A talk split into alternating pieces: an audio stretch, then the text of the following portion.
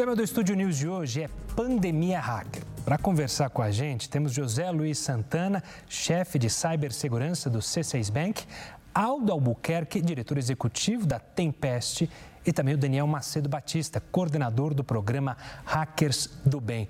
Sejam muito bem-vindos. Dá meu olhar primeiro aqui ao Aldo. Obrigado pela participação. Eu que agradeço o convite.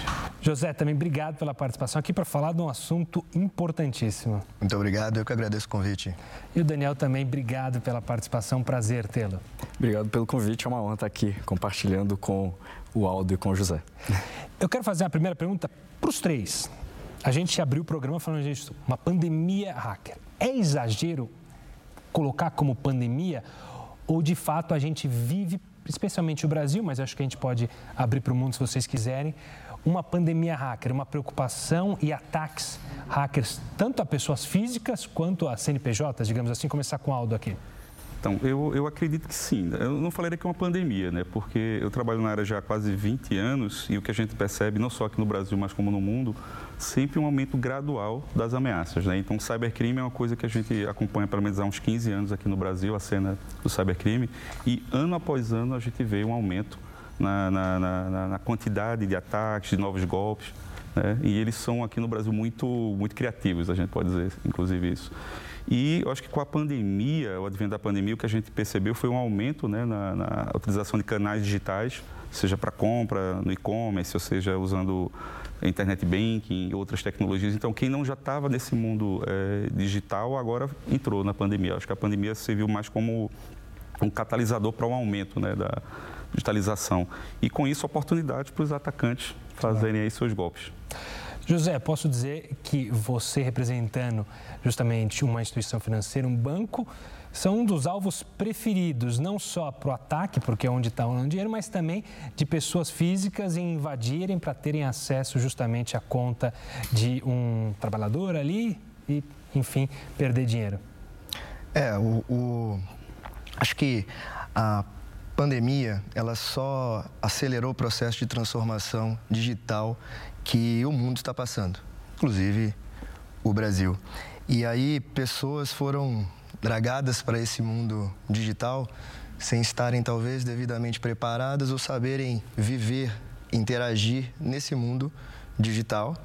É, e daí agora a, a gente está vendo essa, essa proliferação dos ataques, talvez com mais intensidade e chegando até a pessoa física ali, o cidadão ali, que antes a gente encontrava mais em empresas sendo atacadas. Essa batalha ela foi para o fronte, ela foi para as pessoas, né? É, e aí essa noção, essa sensação de talvez uma pandemia. Mas eu acho que esse é o processo de transformação digital e como a sociedade, é, a gente fala muito de letramento digital, que é justamente ter consciência dos riscos e facilidades de como conviver nesse mundo digital, né? Então, a sociedade está passando por isso agora, né? E, obviamente, o cybercrime está se aproveitando dessa desinformação é, até isso se equalizar novamente. Eu acho que a pandemia foi esse acelerador, como o Aldo disse. Claro. Bom, ele levantou a bola, né, Daniel? Falou justamente sobre letrado, alfabetização digital. Nada melhor do que lançar essa bola para um professor. Ao mesmo tempo que a gente tem um grupo de pessoas que foi lançado nesse mundo digital sem saber muita coisa e está aí se alfabetizando digitalmente, você também tem uma oportunidade, você vai falar do programa também, de pessoas que conseguem entender e estudar muito para justamente atacar esses desconhecidos, né? Porque não faltam informações para entender e para se tornar um hacker, tanto do mal quanto do bem, né?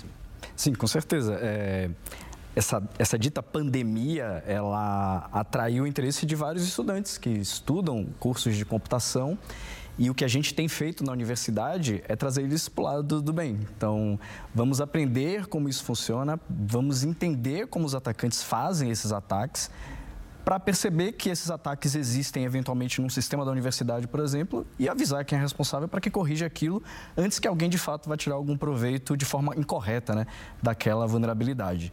Uh, para quem sabe reduzir um pouco né, o efeito dessa dita pandemia hacker que tem acontecido aí nos últimos anos. Ô José, é, quando a gente fala justamente sobre essa pandemia, também é, o Aldo levantou, o Daniel levantou uma bola sobre justamente que se tornou um mercado é, no sentido de que há pessoas roubando, mas também a preocupação com segurança das empresas aumentou e aumentou demais, ou seja, profissionais formados e especializados para evitar ao máximo esse tipo de ataque. Sim, é, a indústria financeira já investia muito nisso. Já não é de hoje. É, o investimento, os melhores profissionais vai, estão todos girando é, na indústria que investe mais. Mas é, o que a gente está vendo agora é novas indústrias dando cada vez mais importância para ter um profissional bem treinado de cibersegurança, ter um executivo de cibersegurança ali participando do board, participando do corpo executivo daquela empresa é, para ajudar na estratégia de cyberproteção daquela empresa. E a gente está vendo isso acontecer em várias indústrias, que não só a indústria financeira, que já tinha, obviamente, por motivos óbvios, uma maior preocupação com isso. É, e aí, é, essa alta demanda por, por profissionais de cibersegurança é uma super oportunidade para esses estudantes em se lançarem a essa carreira. É, a demanda é altíssima, muito maior do que as escolas conseguem formar. Então, quanto mais a gente incentivar é, esses jovens a entrar nesse mercado, melhor vai ser para o ecossistema inteiro. Né? Claro. Aldo, o, o José levantou a bola que antes as instituições financeiras sempre estavam muito preocupadas, mas isso aumentou para outras áreas. O que, que aconteceu que justamente os hackers começaram também a invadir empresas que, teoricamente, é, não tinham essa preocupação. É, qual que foi o, o, estalo que ocorreu isso, o que fez isso se propagar? É, exato. O, o, que a gente percebe, né, o mercado financeiro sempre foi o mercado mais maduro né, em relação à cibersegurança. E outras indústrias, por exemplo, healthcare, e-commerce ou é, fábricas, elas, elas têm uma coisa que hoje interessa ao atacante, que é a informação. Né? Então, você, o atacante ele percebe que ele pode tanto roubar dados, como ele também pode ganhar dinheiro de repente travando a operação de uma empresa. Então, hoje que a gente tem no, no mundo digital, uma das maiores ameaças, né, além do cybercrime, seria a ameaça de ransomware, no qual você é, consegue parar uma empresa é, cifrando todas as informações, todos os dados que estão ali na empresa. E a gente já percebe até evolução nesse tipo de ataque, por exemplo, quando você, além de parar a operação da empresa cifrando os dados, você rouba esses dados e faz uma extorsão né, contra a empresa, ameaçando vazar esses dados na internet caso você não pague uma certa quantia. Então, hoje, como a gente sabe que informação é o ouro digital, isso se tornou uma grande oportunidade né, para essas quadrilhas. Então, o que a gente tem hoje no mundo todo, não só no Brasil, é um verdadeiro, é uma verdadeira uma diversidade de quadrilhas operando, né? E aí não importa se você é uma escola, se você é uma universidade, se você é um banco, se você é um hospital, você certamente tem dados valiosos lá e se eu conseguir parar a sua operação, eu vou te causar algum tipo de prejuízo. E aí, de repente, eu consigo rentabilizar de alguma forma e, e, e geralmente é, consigo entrar de forma relativamente fácil, né? Dependendo da proteção que essa empresa possua. Então, hoje, talvez seja a maior ameaça que a gente tem hoje no mercado, seria essa ameaça de ransomware. E tem um outro alvo de uma indústria que é, não era tão visada assim, mas hoje se tornou um dos principais alvos, que é a indústria de infraestrutura crítica, energia elétrica, oleodutos. É, isso virou um alvo porque isso pode parar uma nação. É, a gente pode... falou muito isso durante a guerra própria da Ucrânia, que existiam os hackers que estavam ali justamente no front, indo de encontro ao que o José falou.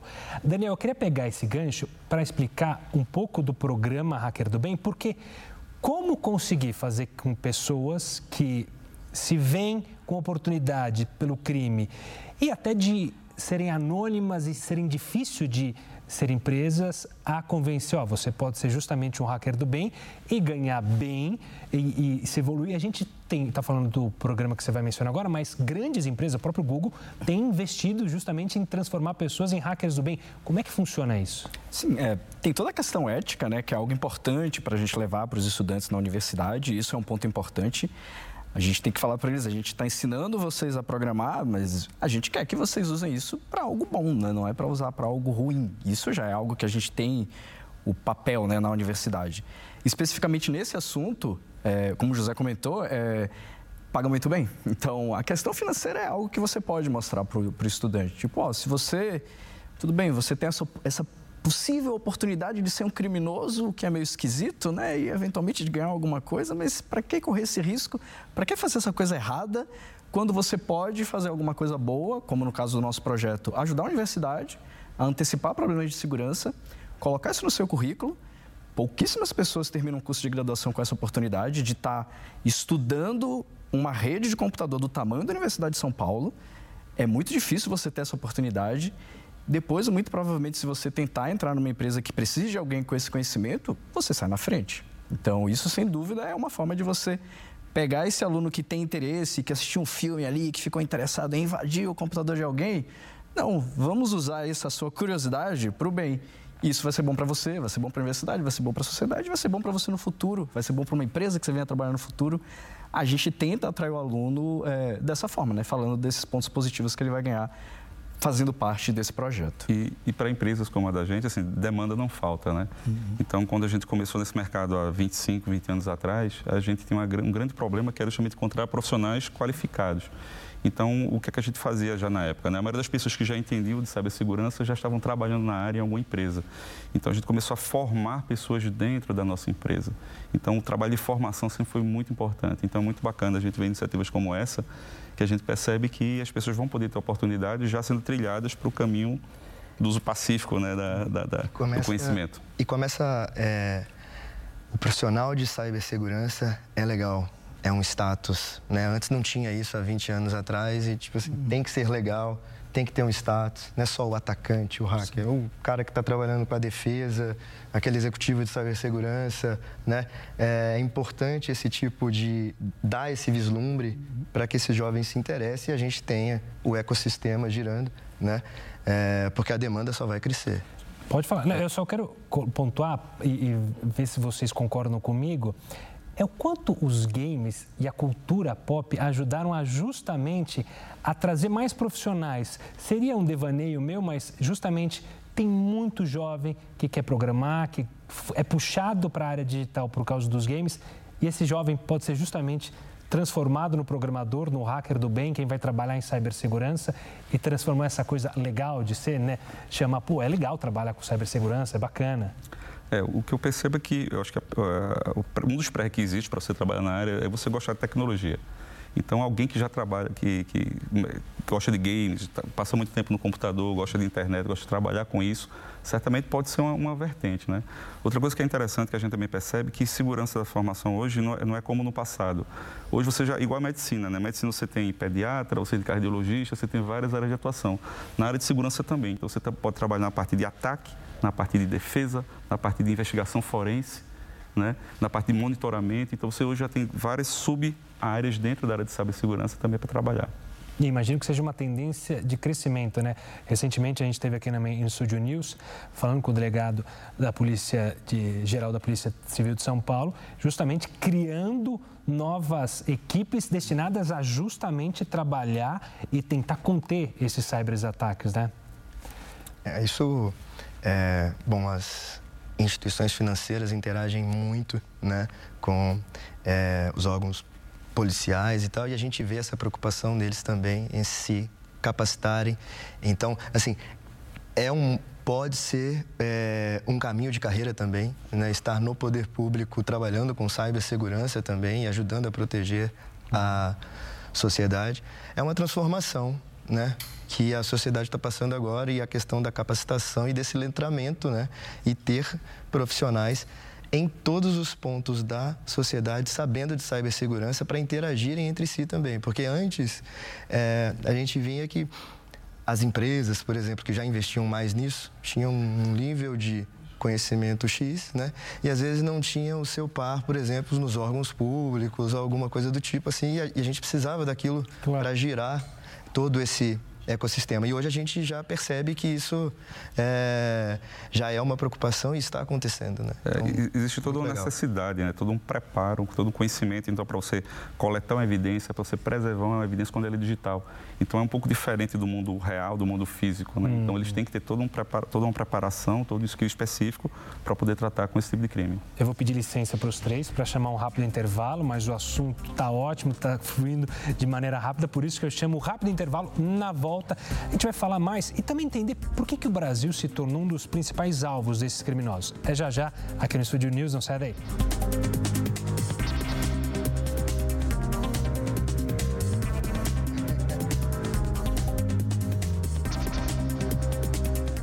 Estúdio News de volta. Eu sigo aqui com José Luiz Santana, chefe de cibersegurança do C6 Bank, o Aldo Albuquerque, diretor executivo da Tempest, e o Daniel Macedo Batista, coordenador do programa Hackers do Bem. Eu terminei justamente o último bloco chamando por um fato que é curioso e é uma curiosidade ruim se a gente olhar para o Brasil.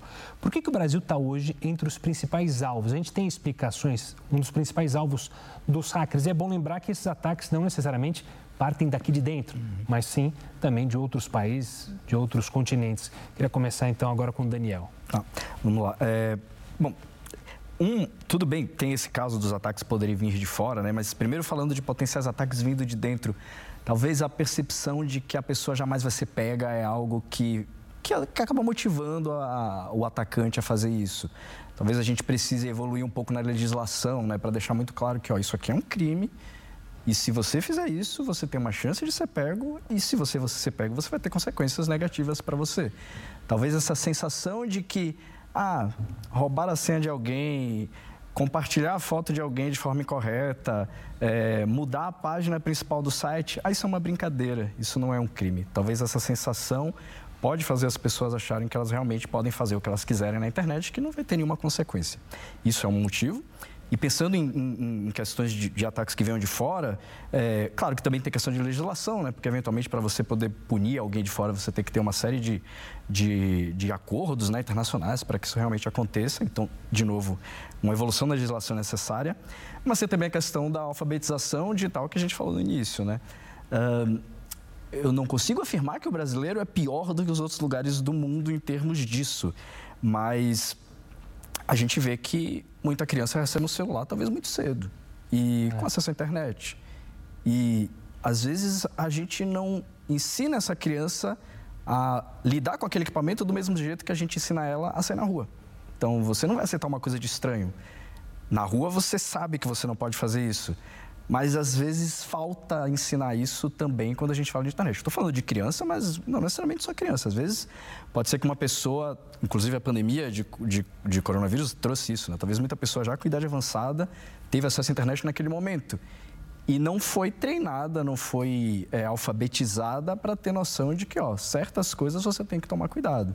Instalar um aplicativo porque alguém mandou uma mensagem para você e disse que é um aplicativo legal, você aperta o botão e ele instala e faz o que você acha que deveria estar tá fazendo, pode parecer uma coisa boa, mas pode começar a abrir portas para um atacante fazer coisa muito pior do que simplesmente uh, talvez roubar sua senha e dizer que é uma outra pessoa. Isso pode ser o início de um ataque que pode trazer consequências muito negativas. Claro.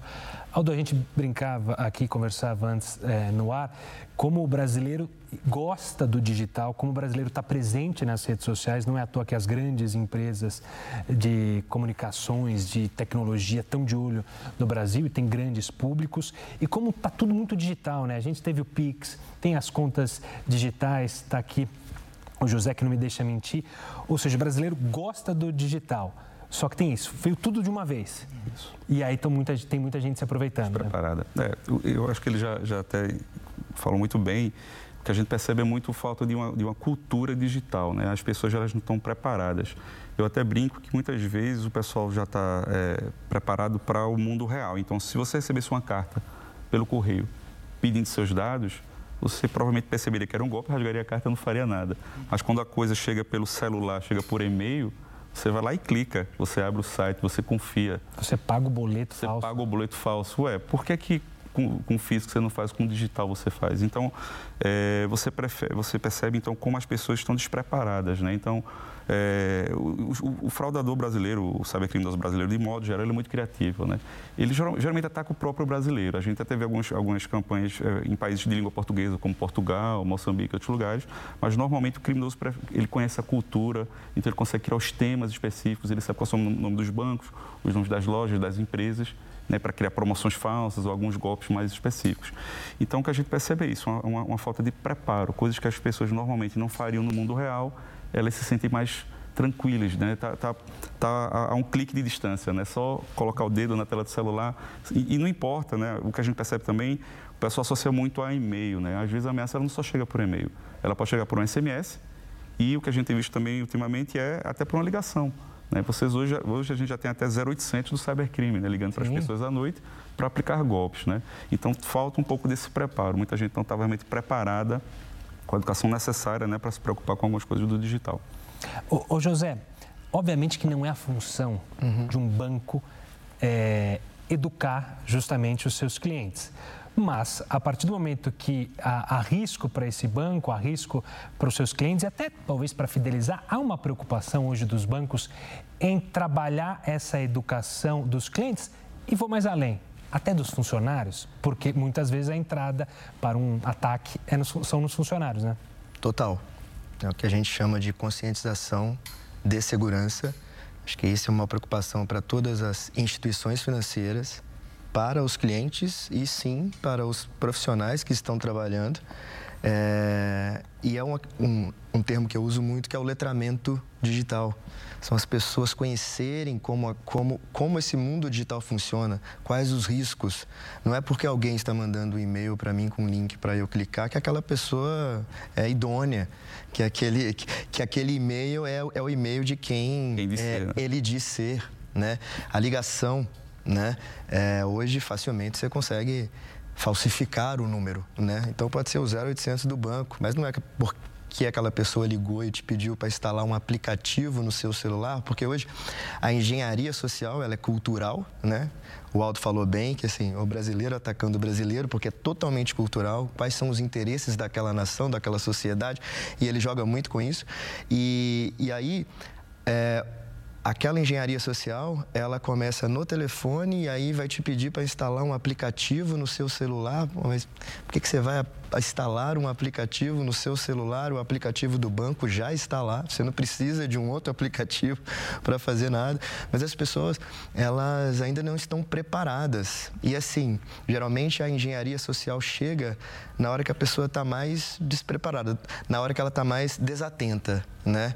E o criminoso ele tenta jogar justamente com isso, né? Então assim é, é papel das instituições financeiras, é papel das instituições de ensino, é papel dos órgãos públicos, da sociedade em geral promover esse letramento digital. Claro. Acho que é, e de nós profissionais de cibersegurança, é, dar à sociedade essa consciência do que é viver, do que é interagir dentro desse mundo digital. É, outra coisa interessante que a gente também percebe é que normalmente os sistemas já possuem algum tipo de proteção nativa, né? Então, por exemplo, o WhatsApp, né? A gente vê aí uma epidemia de pessoas tendo seu WhatsApp clonado, clonado. né? E é, há muito tempo já existia o segundo fator de autenticação que você podia configurar, né? Que caso alguém tivesse acesso àquilo ali, ele pediria uma outra senha, ele não teria posse dessa segunda senha e, não, e seria muito mais difícil para ele clonar né, o seu WhatsApp. Então, muitas vezes a, a proteção está lá, mas o usuário não percebe, não utiliza, sequer sabe que ela existe, né? A gente brinca que é como se eles andassem de carro blindado, mas com o vidro abaixado. Uma coisa que a gente faz muito no banco é promover campanhas de conscientização sobre as funcionalidades de segurança que já estão ali, é, mas né? quase ninguém usa. Ninguém usa. né? É, hoje, por exemplo, lá dentro do nosso app, a central de segurança tem um lugar de destaque. Né? Que é justamente para o cliente já olhar e, hum, segurança, como me deixar mais seguro, como eu consigo é, configurar né, as funcionalidades para que eu fique mais seguro. Por exemplo, a verificação em duas etapas, eu acho que ela está em quase todos os aplicativos né, que claro. nós utilizamos. Pouca gente ainda ativa e é, um, é uma funcionalidade simples e é, que te protege de várias engenharias sociais. vai né? funcionar. Né? É, Daniel, a gente está falando, está fazendo um programa sobre esse assunto.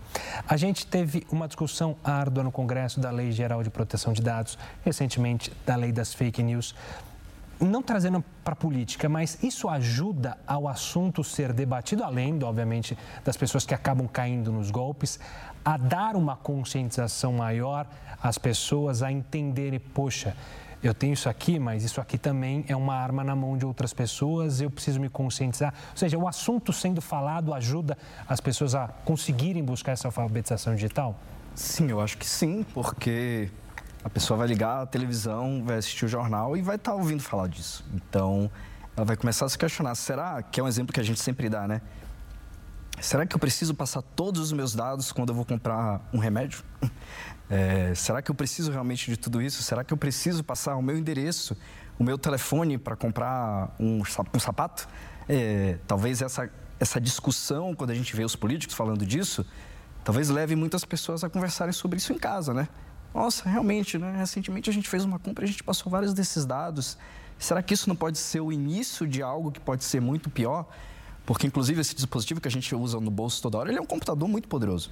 E, e pode ser que o ataque que a pessoa está querendo fazer, na verdade, é ter acesso ao seu dispositivo para usar ele para fazer uma coisa muito pior.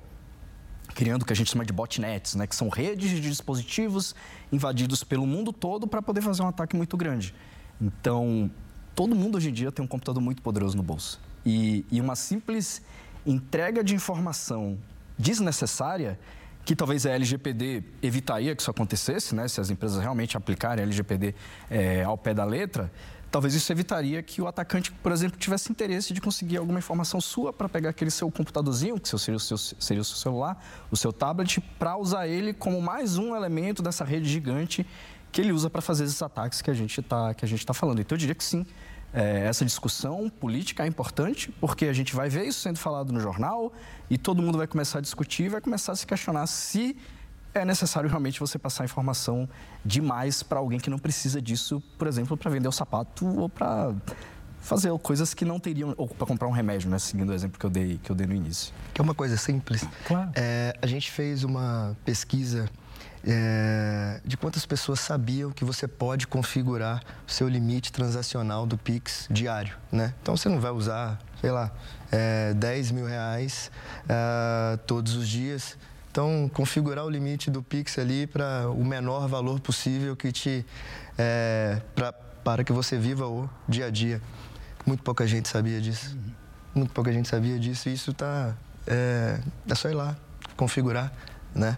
É, então, assim, falar disso, falar de proteção, cibersegurança, como se prevenir de golpes, acho que em todos os canais, em todos os veículos, faz parte das pessoas saberem como interagir é, nesse meio digital. E às vezes coisas simples, né? Tipo, uma coisa que as pessoas dão muita credibilidade, né? As pessoas, o cara, o criminoso te ligar e estar com todos os seus dados. Aumenta muito a credulidade do ataque. Aumenta claro, muito. Fala, ele tem meu CPF. É, ele deve ser o banco porque ele sabe todos os meus dados, né? Olha, dado de todo mundo está aí vendido ou não. É um mercado pode legal procurar... de dados. Mer... Né, Exato. Então, assim, não é porque a pessoa tem seus dados que você tem que acreditar ela é nela, ela, ela, é quem de ser. Então, sempre desconfie. Não é, é, ciência do outro mundo a pessoa ter os seus dados, né? Claro. Então, eu queria é continuar nessa linha, fazer uma última pergunta. Infelizmente, nosso tempo está acabando. Mas me chama a atenção como muitas vezes os golpes são simples e acabam causando um prejuízo enorme. E como mexem com a ganância, que a gente está com alguém que trabalha no banco e fala, porque ninguém te oferece, olha, vou te dar é, algo, alguma promoção, algo relacionado a 2% de rendimento. Não, alguém te oferece algo a 10%, a 20%, a 30%. Que chavinha é essa no cérebro das pessoas que faz elas abrirem a, a guarda justamente quando a proposta é gananciosa? Tem uma vantagem, né? Tem alguma chave, alguma coisa? Tem uma explicação? Tem. E até alertar as pessoas de casa, né? Tem isso e também tem a questão da necessidade, né? Então, uma coisa que a gente começou a investigar um tempo para cá é como é que eh, os criminosos estavam conseguindo eh, os dados pessoais, os dados dos cidadãos e com eh, fotos, um selfie segurando inclusive um documento, que é o que precisa para fazer a abertura numa conta de um banco digital, por exemplo. E aí, como é que eles estavam fazendo isso? Era uma forma muito simples, né? não era nenhuma coisa muito sofisticada, não era nenhum hack, alguém que programou, fez alguma coisa. Eles simplesmente colocavam em redes sociais anúncios de emprego. E o que é que você manda quando você está procurando emprego? É, um currículo com todos os seus dados pessoais e uma foto. E eles falavam que para garantir que você não era um fraudador, uhum. mandasse sua foto para eles segurando um documento seu. E você pega justamente a sensibilidade da a pessoa, sensibilidade. procura emprego. Era necessidade. Então aí não é uma ganância, aí é uma necessidade. Sim, mas... Outro caso também, site de leilão, né? Então a gente percebe às vezes, é site de leilões com o quê? Preços atrativos. Então, também para você participar do leilão, você tem que mandar seus dados. Então, lojas falsas, mas também você tem aí é, rede social, WhatsApp, esses grupos com anúncio de emprego também, a gente percebe muito como esse tipo de golpe, né? E é, também a questão de promoções falsas, né? Você percebe aquelas lojas, é muito comum em, perto da Black Friday, Dia das Mães, Dia dos Namorados, a, a gente percebe uma série de sites falsos com promoções, preços muito atrativos. Então, aquela TV que custa 5 mil reais, de repente, 1.500 reais. Ué, por que isso? Pagamento por Pix? Né, para ser uma coisa mais imediata, uma liquidez maior para o criminoso. Então a gente percebe que isso normalmente funciona muito bem como uma, como uma isca. É. Pra, Ou seja, buscar o emocional, né? Engenharia social ela sempre vai estar lidando com isso. Ou vai ser a vantagem absurda, né? ou a necessidade. Seja o seu filho. É te mandando mensagem no WhatsApp, mãe, tô precisando de dinheiro, tô passando um aperto, pô, e é seu filho, pô, eu vou mandar o dinheiro. Então vai que, né? Vai que sempre sempre lida com essas duas coisas. Então, e as coisas elas vão, acho é, importante falar aqui o golpe da agência de emprego que o Aldo acabou de Esse falar é aqui, né? Acontece. As instituições financeiras, elas já estão com tecnologia suficiente né, para saber que é uma foto da foto. Eu preciso da pessoa presente ali para tirar aquela foto, que é o que a gente chama de prova de vida. Né? Uhum. É, aí o golpe da agência de emprego ficou físico. Então a pessoa, o criminoso, vai lá e faz um, simula uma agência de emprego e a pessoa vai lá, entrega o CV dela pessoalmente e tira a foto claro. pessoalmente ali. Né? Então é, tem que se desconfiar aí hoje, infelizmente, de tudo. De tudo né? E que importante ter os três aqui para falar sobre esse assunto. Queria começar agradecendo então o Daniel. Obrigado pela participação. É, foi um prazer tê-lo aqui e entender mais sobre o programa também Hackers do Bem, essa oportunidade para que muita gente não sabia, imagino. Se muita gente não sabe que tem, a, que dá para você diminuir o Pix, com certeza tem pouca gente que ainda sabe sobre esse programa. Daniel, obrigado. Obrigado você pelo convite. Então, quem tiver interesse em depois descobrir um pouco mais sobre o projeto, site hackersdobem.sti.usp.br. Hackers do Bem é um programa da Superintendência de Tecnologia da Informação da Universidade de São Paulo. Obrigado mais uma vez. José, obrigado pela participação aqui, pelo alerta para abrir os olhos para todas as pequenas coisas e entender mais sobre a segurança, justamente para quem tem a sua conta no banco ali e às vezes pode cair em um golpe como esse. Sou eu que agradeço o espaço. É, como eu disse, sempre é muito importante a gente estar tá debatendo esse tema aqui e levando informação para a sociedade em geral. Então, sou eu que agradeço e foi um prazer debater esse tema com vocês aqui. Aldo, obrigado demais pelos alertas também, por relembrar golpes que têm acontecido e também deixar o alerta para todo mundo justamente abrir o olho, contar até 10. Quando está muito emocionado, Exato. conta até 10, é pensa. É Para direitinho. e pensa, é né? Isso. Para e pensa. Isso realmente faz sentido, né? E assim, agradeço aqui o espaço. Eu acho que a melhor forma de você se proteger é você conhecer né, as técnicas que os criminosos estão utilizando. É uma, se manter informado é a melhor forma de se proteger. Estúdio News de hoje fica por aqui. Eu conversei com o José Luiz Santana, chefe de cibersegurança do C6 Bank, o Aldo Albuquerque, diretor executivo da Tempest, e o Daniel Macedo Batista, coordenador do programa Hackers do Bem. Você já pode acompanhar essa entrevista lá no nosso canal no, no YouTube, no Play Plus e também pelo nosso podcast. Eu espero você no próximo programa. Até lá!